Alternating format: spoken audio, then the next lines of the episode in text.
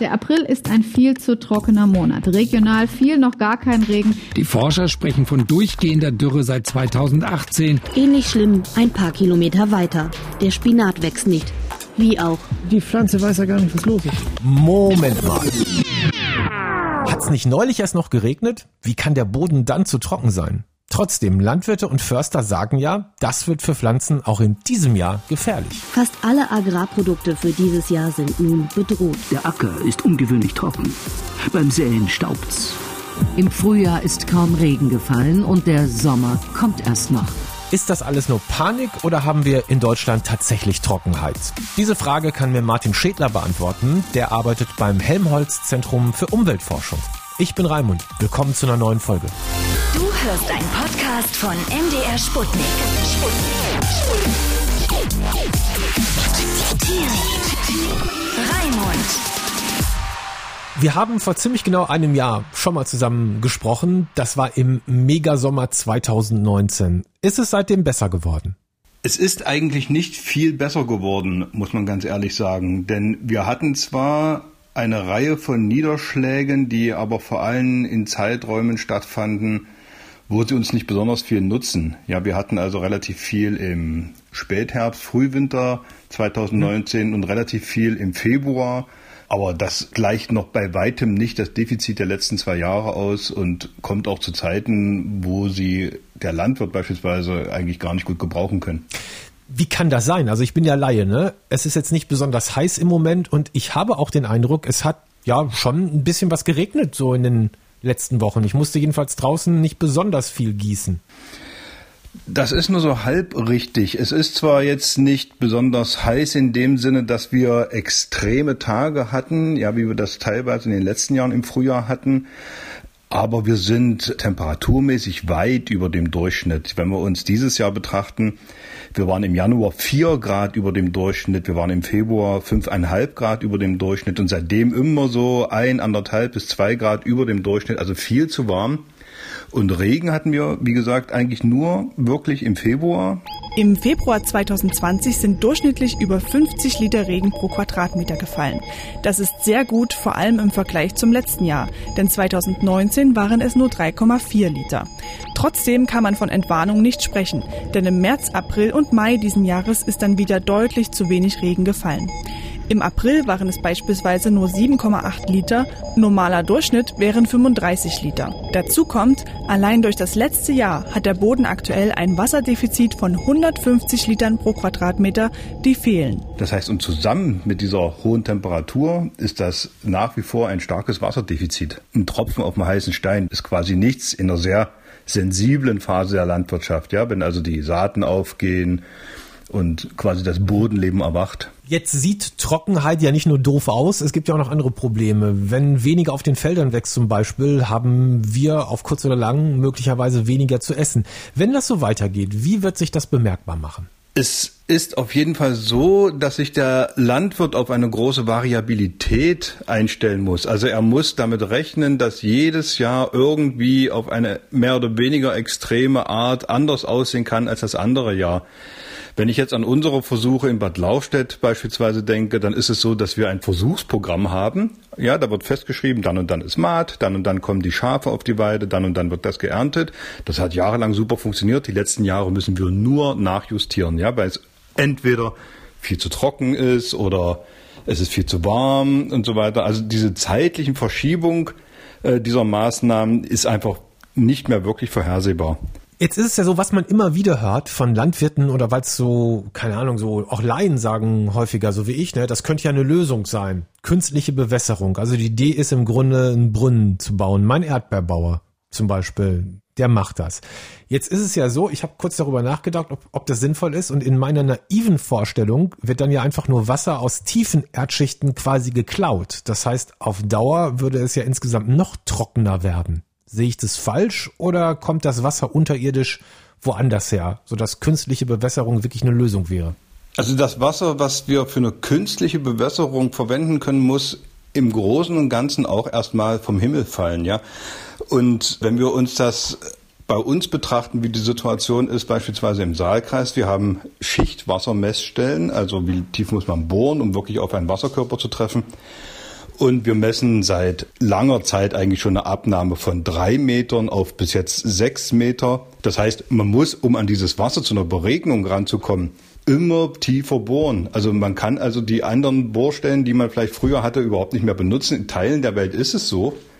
Es gibt Beispiele aus Indien beispielsweise, wo die inzwischen zig Meter tief bohren, um an Wasser zur Beregnung ranzukommen. Dann ist das natürlich ein wirtschaftlicher und finanzieller Aufwand, der sich nicht in jeder Kultur bezahlt macht, sonst würde es schon lange stattfinden. Sonderkulturen, die relativ viel einbringen, wie bestimmte Gemüsesorten, Erdbeeren, da macht man das. Man könnte aber niemals diese riesigen Flächen an Getreide oder äh, Raps äh, beregnen.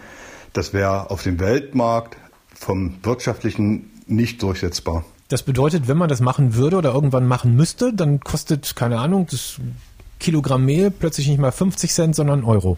Ja, ganz genau. So würde das ablaufen. Also es würde ein Preissprung durch diese Beregnung zustande kommen, der im Weltmarktmaßstab unter Umständen nicht mehr konkurrenzfähig ist. Jetzt weiß ich ja, ihr habt ja so eine große Versuchsanlage. Ne? Wir waren im vergangenen Jahr, da gibt's auch noch einen Podcast, wenn ihr ein bisschen weiter runter scrollt, könnt ihr den Podcast auch noch hören. Ähm, waren wir da mal vor Ort? So, wir gehen jetzt auf eine, also ich sage, es ist eine abgemähte Wiese, aber wahrscheinlich ist es ganz was anderes. Es ist genau das, es ist eine abgemähte Wiese und zwar ein Intensivgrünland. Das heißt, wenn wir jetzt hier gucken, es sieht eigentlich mehr oder weniger alles gleich aus. Ja. Es sind auch nur vier Grasarten, die hier wachsen und ganz, ganz wenig Unkräuter äh, dazwischen, die einfach mit der häufigen Maat nicht äh, zurechtkommen.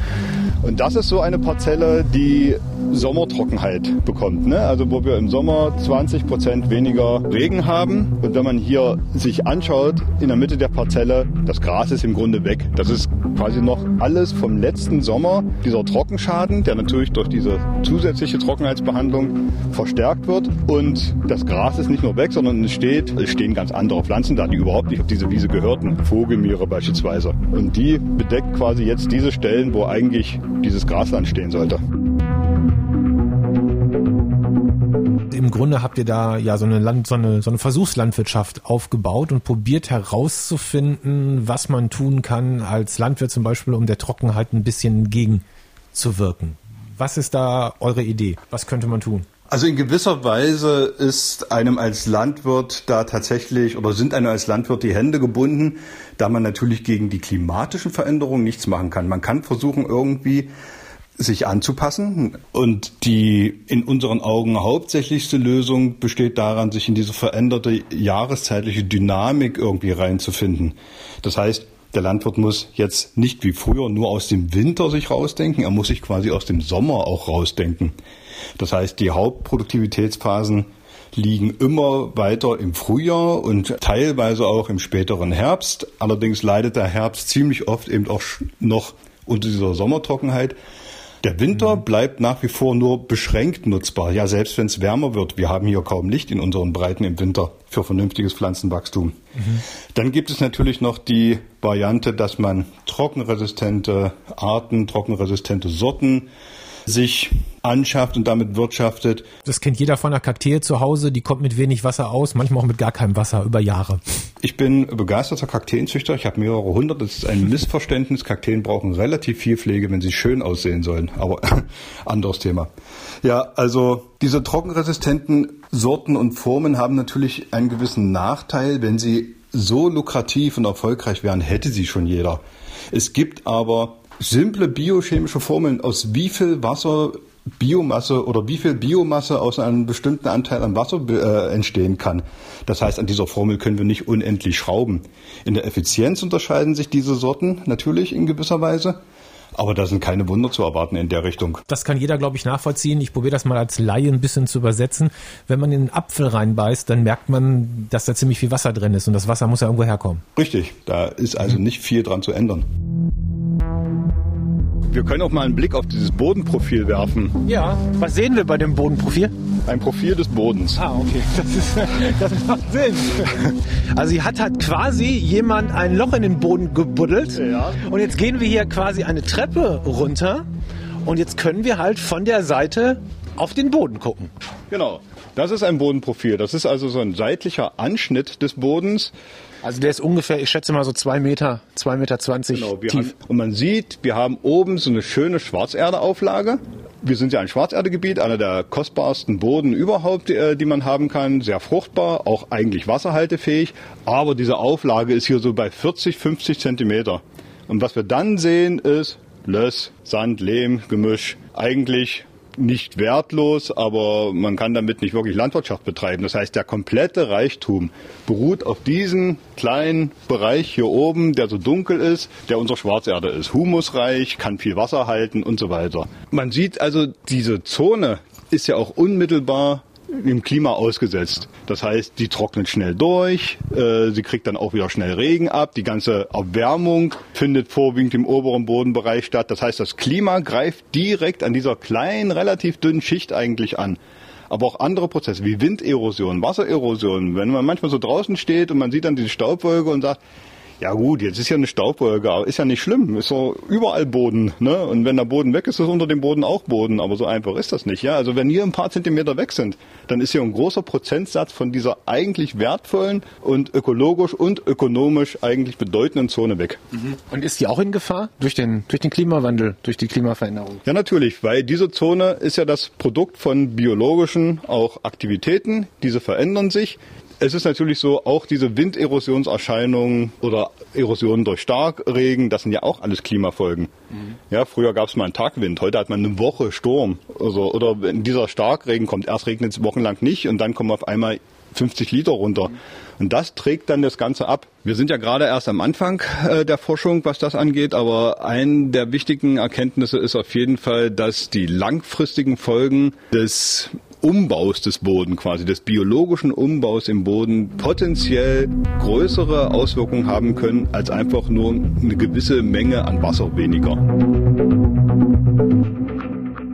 Was meinst du, so in 10, 15, 20 Jahren mal nach vorne geblickt, wird sich unsere Landschaft, unser Boden, wird er sich so allein vom Anblick her, was man so kennt, verändern? Die Landschaft wird sich auf jeden Fall verändern. Das sieht man ja jetzt schon besonders eindrucksvoll in Anführungsstrichen ne, bei den Wäldern. Das sind natürlich die, die jetzt wirklich anfangen zu leiden. Die können auch von solchen kurzfristigen Ereignissen, wie dass wir jetzt mal ein bisschen Regen hatten, können die nicht profitieren. Ja, es gibt ja vom äh, Helmholtz Zentrum für Umweltforschung auch diesen Dürremonitor, sehr informativ.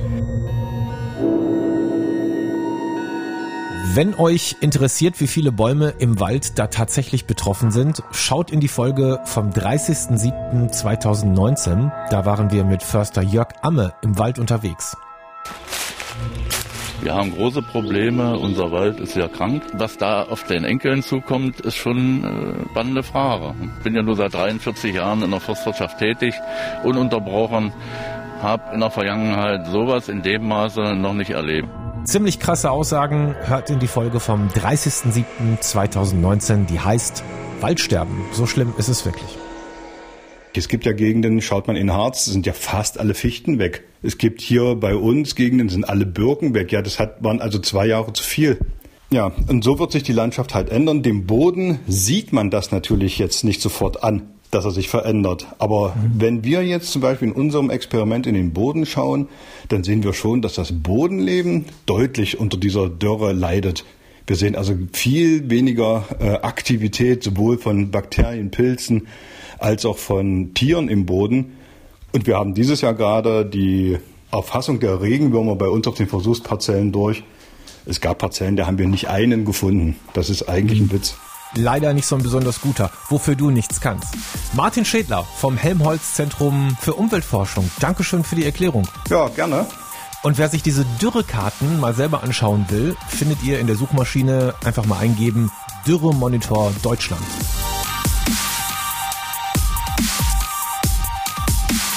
Dankeschön fürs Zuhören und wenn euch diese Infos gefallen haben, dann bitte unterstützt unsere Arbeit und abonniert diesen Podcast. Vielen Dank und bis zur nächsten Folge. Du hörst einen Podcast von MDR Sputnik. Sputnik. Sputnik.